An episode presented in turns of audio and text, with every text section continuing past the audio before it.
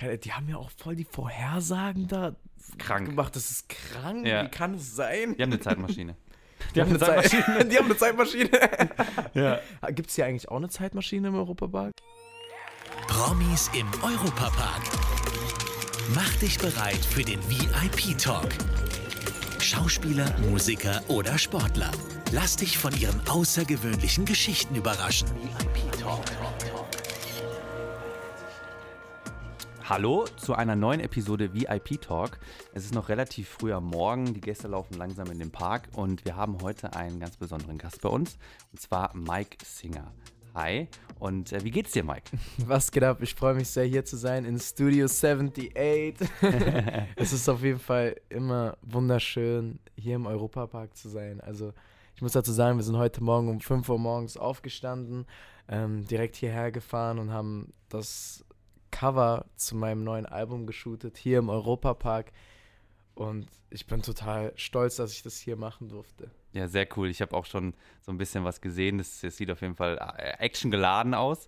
Und ähm, für dich auch, du warst ja jetzt hier bis ins Studio reingekommen und äh, so ging es mir auch am Anfang. Es ist einfach, man glaubt nicht, wie schön das hier drin ist. Oder auch wie, wie kuschelig und so richtige Wohnzimmeratmosphäre Ja, als Studio. Wir müssen das mal so ein bisschen ähm, bildlich darstellen, wie Ja, es hier wir, aussieht. ich. Es ist wirklich, also alles ist komplett aus Holz und ähm, die Qualität ist unglaublich. Es ist ein Riesenfernseher mit Studio 78, mit dem Logo, äh, ganz viele alte analoge Radios, ne? Das sind Ja, doch Radios, oder? Ja, Radios und auch Mikros. Das war so ein bisschen dieser Stil, eben so richtig oldschool. Auf jeden Fall sehr schön. Und was ich auf jeden Fall sagen muss, der Sound hier drin ist so schön. Ich habe gerade direkt gefragt, ob ich hier eine Studio-Session machen kann. ich bin echt ein kleiner Soundfreak und achte immer darauf, okay, es muss perfekt klingen, damit man richtig Musik Ja. machen kann, damit man die Bässe richtig hört, damit man die Höhen richtig hört. Und Ja, safe. hier ist es so angenehm, einfach sich alleine zu unterhalten. Ja. Also wirklich top. Ja, das ist tatsächlich was, was ich, worauf ich gar nicht so geachtet habe. Für mich war so das Aussehen cool. Ich habe gehört, die Mikros, Neumann, richtig geile Mikros, klar. Aber Mhm. bei dir ist es natürlich, wenn du in der Musikbranche arbeitest und auch als Sänger, du weißt ganz genau, wo ist der Sound gut, wo, ähm, hat, wo nimmt der Raum die Ja. Stimme nicht weg, sondern unterstützt es safe, dass du dann Das natürlich äh, das erkennst. Ja. Ähm, ganz kurz, wir können eigentlich schon mal ähm, am Anfang über das Thema sprechen, warum du heute im Park bist. Du hast es gerade schon gesagt. Du hast ein Covershooting gemacht für dein neues Album. Also ich muss ehrlich dazu sagen, dass ich noch ein bisschen aufgeregt bin.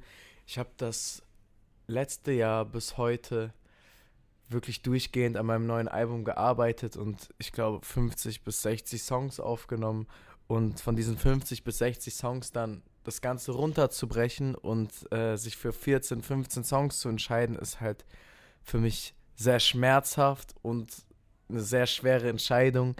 Und jetzt habe ich eine Mitte gefunden, wo ich wirklich sehr glücklich bin und ähm, mein Baby kommt jetzt auf die Welt. Ja. So, so fühlt es sich irgendwie an. Klar. Und auch wenn es das sechste Album ist, was jetzt kommt, ist es für mich halt immer wieder aufs Neue so ein, eine Achterbahnfahrt. Ja, perfekt. Perfekte Überleitung zu dem Thema, ja. Genau. Ähm, aber vielleicht kurz die Frage: ähm, Ist das normal, dass wenn man ein Album produziert, dass man so eine Menge an Songs produziert und dann runterbrechen muss? Weil 50, 60 ist ja schon ordentlich. Nee, das ist nicht normal. Also ich kenne auch viele, die wirklich ganz gezielt sagen, ey, ich mache jetzt 14, 15 Songs und die müssen auf dem Album passen und irgendwie einen roten Faden haben und dann bringe ich ein Album raus. Aber bei mir ist es halt so, dass ich wirklich jeden Tag Songs schreibe. Mhm. Und ähm, wenn du jeden Tag Songs schreibst, kommen immer wieder mal Demos raus, wo du dann merkst, ah, okay, der Song ist cool, aber ich will jetzt nicht weiter an dem arbeiten oder den jetzt fertigstellen oder den habe ich, ich schreibe auch ganz viele Songs nur für mich Ja. die ich dann im Auto höre oder meine Gefühle reinpacke, wenn irgendwas passiert ist oder so, die jetzt nicht unbedingt für die Öffentlichkeit sind, sage ich mal, oder Ja. für andere Künstler auch. Und so entsteht dann halt diese Menge an Songs. Ja. Und oftmals werden die Songs halt wirklich für meine Meinung nach sehr gut. Und Ja, dann ja. ist es halt sehr schwierig irgendwie zu sagen, okay, was mache ich jetzt mit dem Song? Soll ich dem einem anderen Künstler geben? Was ich jetzt mittlerweile immer mehr tue tatsächlich, weil ich einfach auch nicht so viel releasen kann, wie ich schreibe. Und äh, so kriegt die Musik auch an Leben irgendwie. Ja. Das ist für mich das Wichtigste, dass halt wirklich was rauskommt und am Ende geht es dann nicht darum, wie bekannt wird irgendetwas oder wie, wie viel verkauft sich das oder sonst was. Ich bin da halt wirklich total mit meiner Liebe und Seele komplett drin Ja. in der Musik und ich will das einfach teilen mit den Menschen, weil ich weiß, dass, dass, dass es auch Wunder bewirken kann Ja. am Ende des Tages. Verstehe ich, Ja. 100 Prozent. Das Ding ist, ich habe gerade auch drüber nachdenken müssen, einfach so in Bezug auf die Filmbranche. Ähm, da gibt es ja auch Schauspieler, die zum Beispiel sagen, sie gucken sich ihre Filme nie an, die sie gemacht haben. Oder es gibt äh, Schauspieler, die sagen, ich gucke maximal einmal den Film, den ich gemacht habe, auch wenn das ein Welthit war, an und nie wieder. Aber jetzt, wo du gesagt hast, dass du deine eigene Musik eben auch so feierst, Ja. ähm, denke ich mal, äh, das äh, fand ich einfach spannend, dass man eben auch seine eigene Musik so fühlt und auch für sich selber Songs schreibt, die man im Auto hört. Ich glaube, wenn ich Musiker wäre, würde ich das auch so machen. Ja, es ist halt, also mittlerweile ist es halt auch so, dass ich sehr viel produziere und manchmal bin ich dann wirklich auch im Auto und höre einfach nur Beats von mir an Mhm. oder so. Weil die Musik ist halt so eine große Welt. Du kannst so viele verschiedene Dinge tun, machen, ausprobieren. Und ich fühle mich so wohl da drin und will mich halt auch ausprobieren in dem Ganzen. Und ähm, am Ende des Tages ist es aber wie bei allem anderen auch. Also ob jetzt auch Filmregisseure Mhm. oder keine Ahnung, in welcher Branche du, du auch immer bist, du kannst so viel ausprobieren. Und ich bin halt jemand, der gerne Dinge ausprobiert und gerne irgendwie sagt, okay, ich wage jetzt mal was. Und ich habe auch das Gefühl, dass das einen weiterbringt. Und es ist auch so eine kleine Message an die Menschen draußen, so dass ich halt wirklich sagen will, traut euch so. Seid, wenn ihr irgendwas im Kopf habt, dann probiert es auch durchzuziehen. So probiert euch nicht von irgendwelchen Dingen runterziehen zu lassen oder so, weil am Ende des Tages sind wir selber die treibende Kraft. So, Ja. wenn wir uns für etwas entscheiden, dann kann man da wirklich äh, Berge versetzen mit. Ja, das war so ein richtiger Mic Drop. Mic Drop Ansage. Drop, Ja, Mann. Yo. Manchmal muss ich sowas einfach rauslassen. Ja, aber einfach mal locker flockig, einfach mal so eine geile Ansprache, ja. Also nehmt euch das zu Herzen. Ich kann äh, da auch nichts dazu sagen. Das ist auf jeden Fall äh, eine gute Message. In Bezug auf den Europapark, wir haben gerade im Vorlauf schon mal ein bisschen gequatscht, bevor wir auch noch mal ein bisschen auf andere Themen eingehen. Du hast eine Verbindung zum Park. Wo kommst du noch mal genau her? Also ich bin geboren in Kehl, das ist direkt an der französischen Grenze und meine Family wohnt in Offenburg. Deswegen ähm, bin ich hier im Park groß geworden. Und ich muss auch ehrlich sagen, wir sind gerade backstage so ein bisschen bei der neuen Achterbahn rumgelaufen und so. Und ich war echt aufgeregt, weil jedes Mal, wenn ich hier bin, fühle ich mich wie ein Kind. Ja.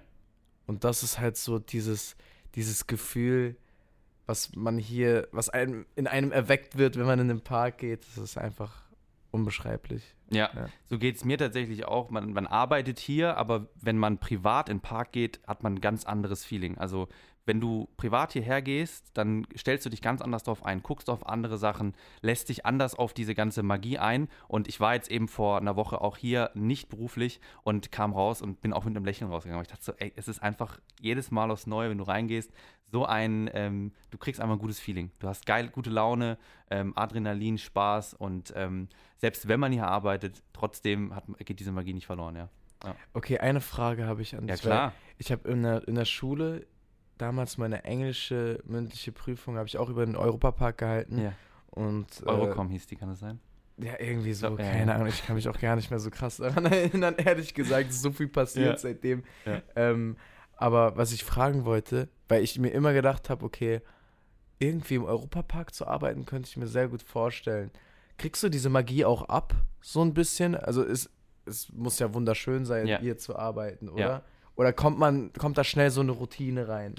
Also man, man ist halt auch Teil davon, ne? Also gerade wenn man jetzt hier im Studio 78 sitzt und man macht Aufnahmen, ähm, du bist Teil und du verkörperst das auch nach außen, aber das macht ja auch Spaß. Also mir zumindest, ähm, ich musste ja erstmal den ersten Monat, wo ich hier war, musste erstmal das alles realisieren. So, du kriegst so viele Eindrücke, egal ob Backstage oder von vorne und äh, du hast das. Also gerade wenn du mal Events beispielsweise von der anderen Seite siehst, ähm, oder auch jetzt Attraktionen, wenn du mal hinten rumgehst, ähm, voll. Also ich würde sagen, jeder, der da mal auf Bock hat, ähm, ein Arbeitgeber, ich glaube, es gibt keinen, der so viel liefert ähm, Neues und äh, was man, was man so erleben kann, ja. Ich würde gerne vielleicht auch noch mal ein bisschen über die ähm, Zeit bei The Voice Kids sprechen. Ähm, Sehr gerne. Du bist da ja, also das ist ja was, was dich natürlich in deiner Karriere und deinem Leben, würde ich mal sagen, sehr stark geprägt hat. Und du wahrscheinlich auch gerne darauf zurückblickst. Meine Frage ist es, weil ich mir das einfach nicht so vorstellen kann, wenn man da mitmacht und man ähm, ist dann quasi wieder raus aus dieser Bubble und kommt wieder in sein normales Leben, kommt zurück in die Schule. War das für dich eine Aufregung oder ähm, ist erstmal ein bisschen Stolz da und später so ein bisschen ähm, etwas Unangenehmes oder Aufgeregtes? Also man muss dazu sagen, dass ich, ich hab, bevor ich bei The Voice war, habe ich ja schon Songs bei YouTube hochgeladen und hatte so paar hunderttausend Klicks immer wieder, was schon sehr viel war. Also für, ich glaube, ich war da zwölf oder dreizehn und ich kannte das schon, dass irgendwie mir einige Leute schreiben. Bei Facebook war das damals extremer. Aber was nach The Voice Kids passiert ist, also ich kann, erinnere mich noch ganz genau daran, dass diese Bubble, du verlässt die, weil du bist ja mit ganz vielen Sängern und Sängerinnen gemeinsam und du hast einfach den Spaß deines Lebens. Muss ja. man einfach so sagen, wie es ist, weil da sind nur Leute, die genau dasselbe machen wie du und alle wollen vorankommen und keiner hat irgendwie ein Konkurrenzdenken oder ja. so. Also so habe ich es auf jeden Fall nicht empfunden, weil wir sind Kinder, so da gibt es nicht irgendwie so ein, mhm. so ein Neid oder so. Man hat sich füreinander gefreut.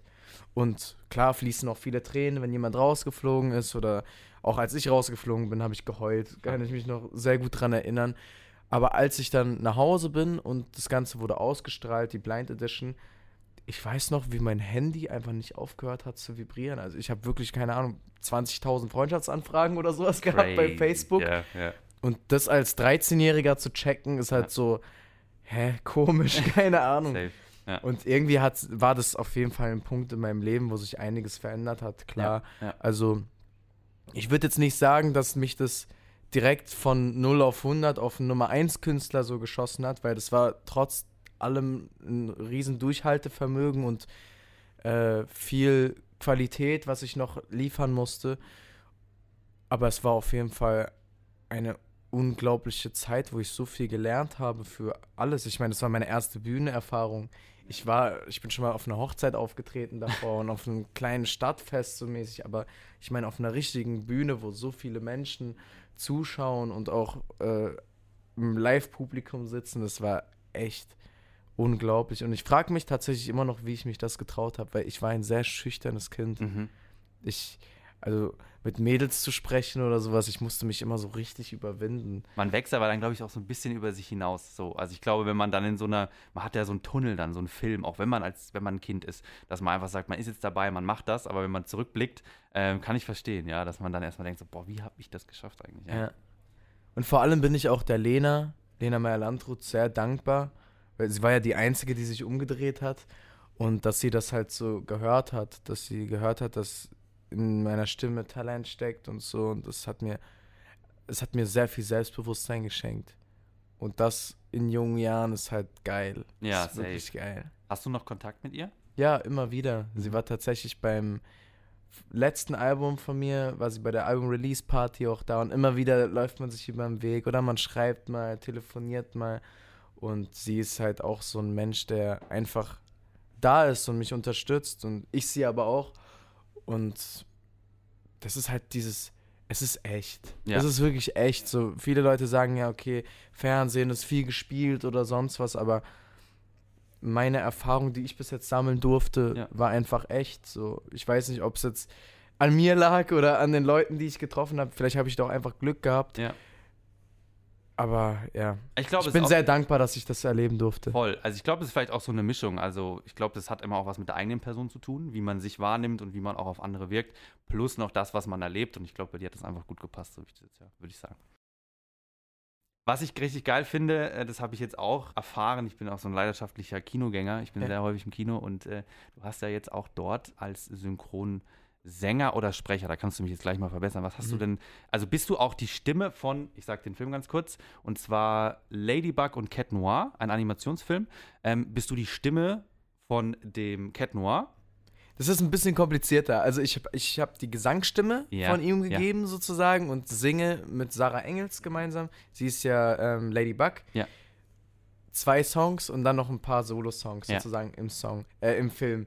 Und ein paar, ein Teil von meiner Stimme, von meiner Stimmfarbe ist in der Sprechstimme von Cat Noir mit drin. Okay. Das ist halt so mittlerweile Computer mhm. animiert so ein ja. bisschen. Also ein anderer Sprecher hat es reingesprochen und ein paar Frequenzen von meiner Stimme sind auch mit drin. Irgendwie, dass Ah, es crazy. sich Ja, ja, ähnelt okay. mit der Gesangsstimme sozusagen. Das heißt, die haben einen Synchronsprecher, der vielleicht schon eine ähnliche Stimmfarbe hat wie du. Und dann haben sie deine so ein bisschen mit da eingebaut, dass es passt. Ich verstehe es auch nicht, aber, aber irgendwie so in die find- Richtung ich ist es voll interessant, ja. Okay. total crazy. Und ich habe tatsächlich schon mal einen anderen Film synchronisiert, das war Drachenreiter. Und da habe ich dann auch irgendwie ungefähr 600 Takes eingesprochen.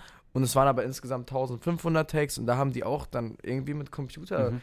Das hinbekommen. Ist echt verrückt, was heutzutage alles möglich ist. KI und keine ja, Ahnung. Wollen also, wir gar nicht drüber reden. Ja, da ist äh, manchmal ein bisschen angsteinflößend auch, was da so alles Ja. geht. Aber Ähm, gerade der Film, also Miraculous Ladybug und Cat Noir, also Ja. ich war jetzt mit meiner ganzen Family im Kino und das war so wunderschön. Ohne Spaß. Mhm. Es hat mich richtig gepackt. So, egal ob du jung oder ein bisschen älter bist oder älter bist, du ziehst auf jeden Fall was aus dem Film. Also es lohnt sich da reinzugehen und sich das anzuhören, abgesehen von der Stimme natürlich. Ja, klar. nee, wirklich ein sehr schöner Film. Also, wie ist dein Gefühl, sowas auch in Zukunft mal zu machen? Ist das äh, gar nichts für dich oder würdest du sagen, ey, das macht mir voll Spaß? Also ich muss ehrlich dazu sagen, dass das äh, Synchron singen mir schwerer gefallen hat als das äh, Synchron reden. Ja. Weil das nochmal ganz anders ist, wie wenn ich jetzt ins Studio gehe. Wenn Ja. ich ins Studio gehe und ich produziere etwas, dann bin ich ja in meiner Safety Zone, sage ich mal, und ich mache einfach das, was ich kann und probiere mich auch aus und bin auch total verrückt manchmal.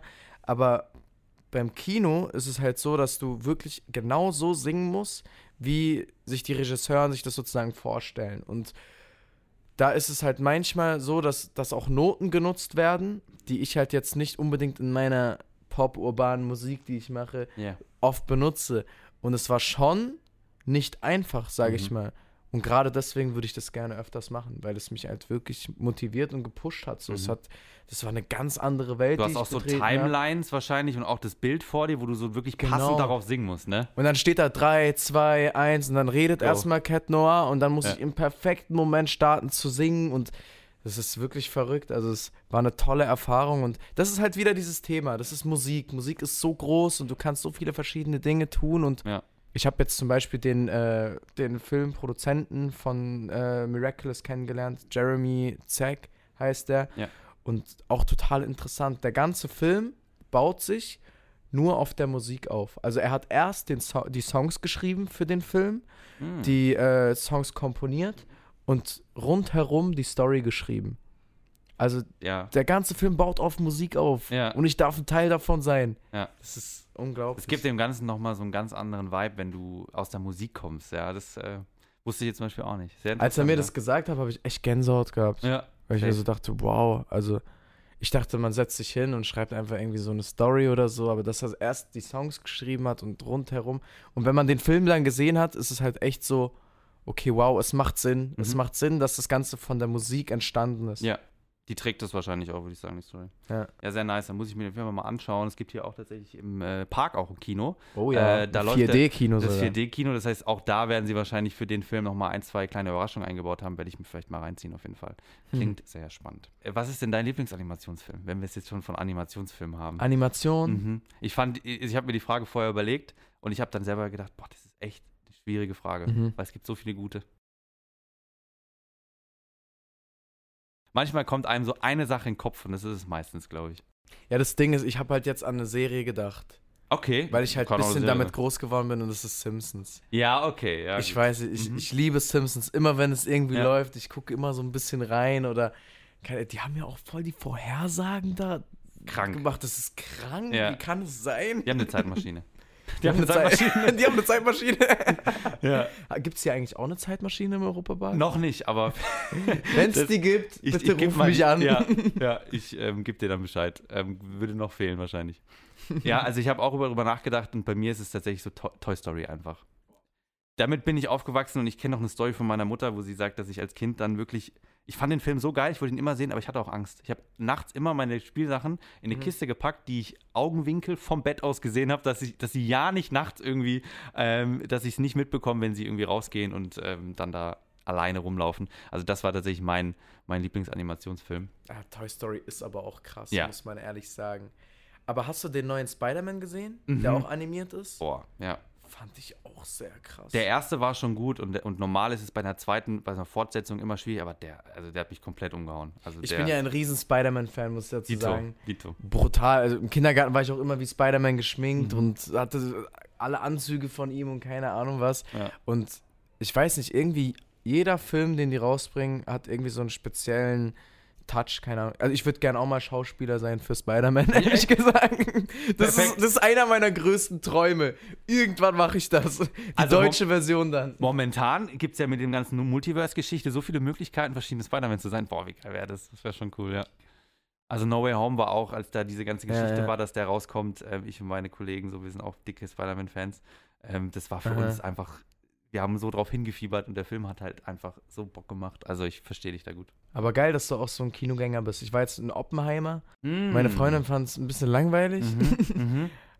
Ich fand es aber total interessant. Okay, ehrlich. Ich geil. liebe halt solche Filme. Ja. Das ist halt so ein bisschen dokumentationsmäßig und du lernst das dabei. So, ich meine, es ist eine echte Geschichte. So, Ja. Ich, Christopher Nolan, das ist Christopher für mich Nolan. sowieso einer meiner Lieblingsregisseure. Das haben hier im Podcast Hast du den schon schon ein paar Mal. Ich habe ihn noch nicht gesehen, weil ich gehe ins IMAX-Kino nach Sinsheim am Ah, 18. okay. Wir haben, ich habe in so einer kleinen Freundesgruppe haben wir uns organisiert, dass wir dahin gehen, weil der Film wurde ja auf IMAX gedreht, also auf speziellem Filmmaterial. Und da gibt es ein IMAX-Kino mit so einer riesen Leinwand und du hast dort von der Qualität und vom Sound einfach nochmal ein ganz anderes Erlebnis. Echt? So. Ja, das ist. also die Kameras sind von IMAX sozusagen. Genau, und oder? diese okay. Leinwand, die wurde extra dafür gebaut, die ist auch deutlich größer, geht über, ganzen, über die ganze Wand. Der Sound und die Qualität, also auch ähm, vom, von den Frames oder was weiß ich, also ich bin da jetzt nicht ganz so drin, Mhm. aber das ist halt speziell dieses Kino darauf ausgerichtet, wie er das immer filmt, also Christopher Nolan. Und Krass. deswegen habe ich noch nicht gesehen, aber ich bin gespannt. Du musst auf jeden Fall auf jede Einzelheit achten. Ja, okay. Bei dem Film. Okay. Weil alles. also Ich meine, du kennst ja auch die Filme von Christopher Nolan. Deswegen. Das ist musst krass. drauf ist achten, ne? wirklich krass. Geil. Ich habe Wirklich, ich hat hab jetzt echt gemacht. viele, viele Seiten gehört, aber ich glaube, für die, die jetzt nicht so ganz in seinem Genre drin sind, kann ich verstehen, dass es vielleicht nicht so spannend ist. Aber wenn du sagst, du magst die Filme auch und findest es geil, dann weiß ich auch, was ich mich einlassen kann. Ja, ist wirklich geil. Also ich glaube, dass für Leute, die sich jetzt nicht so lange konzentrieren können und dann viel Verhandlungen und so, das ist halt nicht für jeden was. Aber Ja, verstehe ich. Ich bin ein sehr interessierter Mensch. Ja, geil. Ich liebe es auch im Kino. Und wenn er drei oder auch vier immer Stunden Dokumentationen über jeden Scheiß. Wirklich. Ich kann auch ne? dieses Trash-TV und so Mhm. kann ich einfach nicht mehr sehen. Es ist witzig, mal so ein, zwei Folgen zu gucken, Temptation Island oder sonst was, ich weiß nicht. Mhm. Aber irgendwie führt, bringt mich das nicht weiter. Nee, auf Dauer ist äh, man verblödet auch gefühlt, aber so, ähm, wenn man auch wenn man die Pennymarkt-Doku anguckt, würde man auch verblöden, aber man hat wenigstens ein bisschen. Aber das habe ich auch schon angeguckt. Ja, das ist auch witzig. Das ist so geil. Es ist so gut. Ist ja auch schon mal hier aufgetreten Ja. in der Halle. Ähm, bist du dieses Jahr auch auf Tour noch? Hast du irgendwelche Dates? Dieses Jahr tatsächlich nicht. Also dieses Jahr konzentriere ich mich komplett darauf, das Album jetzt rauszubringen, Okay, geile. Videos zu drehen Mhm. und so. Vielleicht gegen Ende des Jahres. Ich will aber jetzt nicht zu viel versprechen, Mhm. weil ähm, das Album wird wahrscheinlich gegen Januar kommen. Mhm. Und ähm, ich habe noch gar nicht gesagt, wie es heißt. Das Album heißt Rush. Ja, Also so wie das Leben halt Mhm. ist. Also wie eine Achterbahn irgendwie, Ups und Downs und äh, jedes Thema ist mit drin. Und ich will unbedingt mit dem Album auf Tour gehen, weil das Album hat es mehr als verdient, Ja.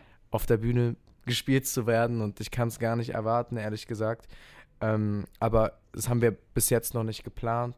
Aber wenn, muss ich hierher kommen, unbedingt. Ich bin hier auch schon im Dome aufgetreten Mhm. in der Arena.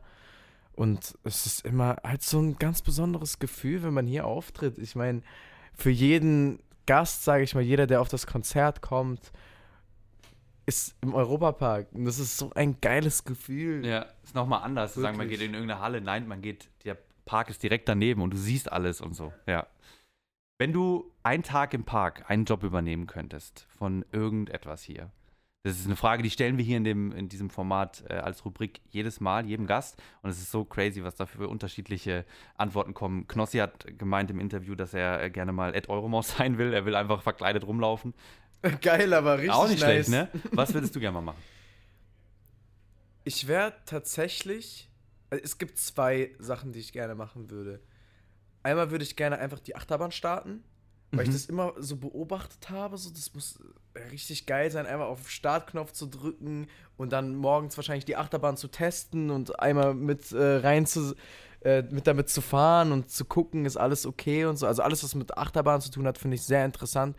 Und ich würde sehr gerne mal eine Show einfach hier machen. Mhm. Also wirklich so eine Show vielleicht mal light. Ja, sehr cool. Das passt, passt perfekt zu dir. Also das, äh, ich habe jetzt auch letztens die Eisshow mir angeschaut. Das ist auch sehr musikalisch und auch sehr, das ist halt eher choreografisch, aber auch Aber genau sowas meine Ja. ich, dass man sozusagen sowas wie die Eisshow zum Beispiel musikalisch unterstützt. Mit und da Gesang wirklich vielleicht, ja. Mit Gesang, mit Streichern, mit. Da gibt es ja so viele Möglichkeiten, was man machen kann. Ja, ich merke schon, wir könnten jetzt noch stundenlang weiterreden, Ja, aber wirklich. also wie, wie ihr hört, es gibt hier immer was zu erleben. Ähm, danke dir, ich würde jetzt die Folge beenden. Danke dir für deine Zeit. Ich wünsche dir auf jeden Fall noch einen schönen Tag hier im Park. Gönn War ein sehr noch- sympathisches Interview. Vielen Dank. Ja, ich habe mich auch gefreut, dass du hier warst. Bleibt gespannt auf die nächsten Episoden. Immer freitags von VIP Talk. Danke Geil. dir. Vielen Dank. Ciao. Ciao, ciao. VIP Talk. Das war der Europapark-Podcast VIP Talk. Abonniert diesen Podcast und hört auch in unsere weiteren Europapark-Podcast-Formate rein. Auf VJoy und überall, wo es Podcasts gibt.